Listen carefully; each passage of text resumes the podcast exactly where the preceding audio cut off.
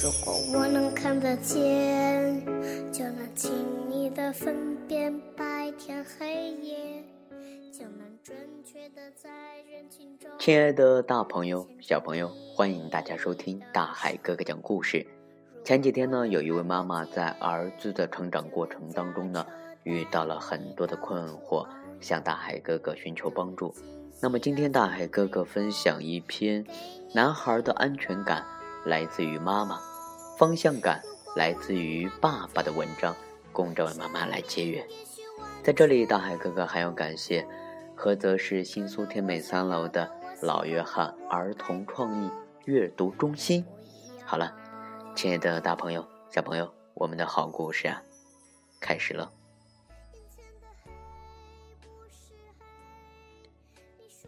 一位妈妈这样描述她丈夫与儿子的关系。有时啊，我觉得丈夫与儿子之间的关系像一个谜，他们总是扭在一起打打闹闹，你追我赶，互相挠痒痒。他们之间打闹的性质与我和儿子之间完全不同。我觉得他们之间有一种特殊的语言。例如，当丈夫与儿子打闹之后啊，他们会一同躺在床上。摸摸对方的肚子，然后安静的休息一会儿。但一旦他们其中一个人有了小动作，另外一个人就会马上进入警觉的状态，就好像他们心有灵犀一般。母爱给男孩安全感、满足感，父爱呢给男孩方向感。父亲和儿子之间确实有一种属于父与子之间的语言。他们在一起可以不分长幼的打闹，可以不断的触碰对方的身体。有的行为学家表示，父子之间在打闹过程中所进行的身体之间的接触啊，是父子之间所进行的一种深层次的沟通。正是有这种深层次的沟通的存在，男孩知道他要成长为像父亲那样的男人，在父亲身上，他们能看到自己的未来。他们会自觉地以父亲为榜样。每个男孩的成长都需要家长的爱，但父爱与母爱完全不同。我们大家都知道，母爱啊细腻温柔，在母爱中，男孩能得到满足感；而父爱博大粗犷，在父爱中，男孩能找到方向感。如果说一个小男孩他长时间接触不到父亲，或者感受不到父爱，他会产生强烈的不安全感，进而会迷失方向。例如啊，大海哥哥打个比方，长期接触不到父亲的男孩呢，他们可能会产生女性化的倾向。另外呢，在长期感受不到父爱的情况下，很多小男孩为了使自己有机会与父亲进行深层次的沟通，常常会有一些呃我们认为坏的行为，比如说撒谎啊。打架呀，来吸引父亲的眼球，得到父亲的注意。当然，还有很多小男孩，不惜伤害自己，以赢得父亲的关注。男孩是需要父亲的，他们需要从父亲身上看到自己的定位，他们需要模仿父亲的行为，来使自己成长为男子汉。所以，为了男孩的健康成长，我们做爸爸的呀，千万不能以工作忙为理由而忽视了儿子。父亲的语言、行为以及思想，每时每刻其实都在影响着男孩们，并不是所有的父亲都能成功的承担儿子榜样这一角色。很多父亲常常就在无意识当中把错误的思想和行为传达给了儿子。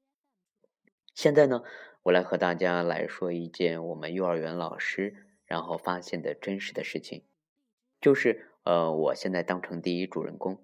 当我把孩子们的餐具都收好的时候，一个小男孩正好在我身边。我请他帮我整理餐具，没想到却遭到了这个小家伙的严词拒绝。他一本正经的对我说：“不，我不帮你做这些事，因为这些都是女人做的。我爸爸从来都不做这些。”大家看哈，这就是父亲的作用。一个刚刚有了性别意识的小男孩，就已经在主动模仿父亲的行为。他不自觉地把父亲当成了自己的榜样。生活中啊，如果父亲很少帮妻子做家务，那么当母亲要求男孩帮自己做一些家务时，男孩就会理所应当的拒绝，因为在他们的头脑中已经产生了这样的思想：做家务啊是女人的事情，男人有权不去帮忙。不同年龄段的男孩呢，父亲应树立不同的榜样形象。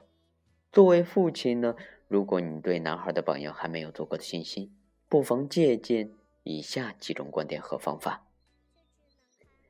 曾有有心理学家说过这样一句话：“母亲的爱让我们迷恋，但母亲过度的爱却会使一个男孩长不大，使他永远停留在小男孩的状态。”的确。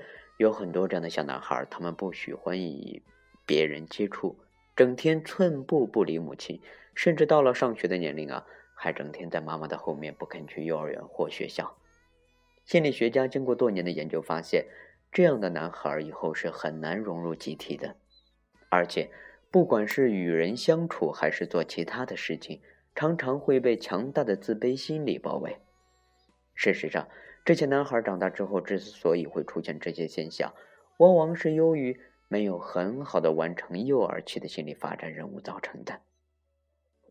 对于幼儿期的孩子来讲，父亲的关爱意味着一种特殊的意义。一位成年男性曾讲述过这样一件事情：我的老父亲年近七十了，一次我们一起去翻翻那些老照片。忽然翻到我三岁的那张照片，父亲抱着我，把我举过了头顶，我脸上的笑容很灿烂，也很自豪。我把这张照片放在我的钱夹内之后，父亲第一次跟我谈起了他与他父亲之间的关系。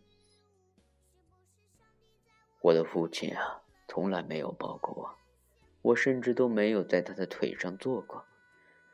说到这里，父亲已经是泪流满面了。我能深深的感受到，即使现在父亲即将七十岁了，但他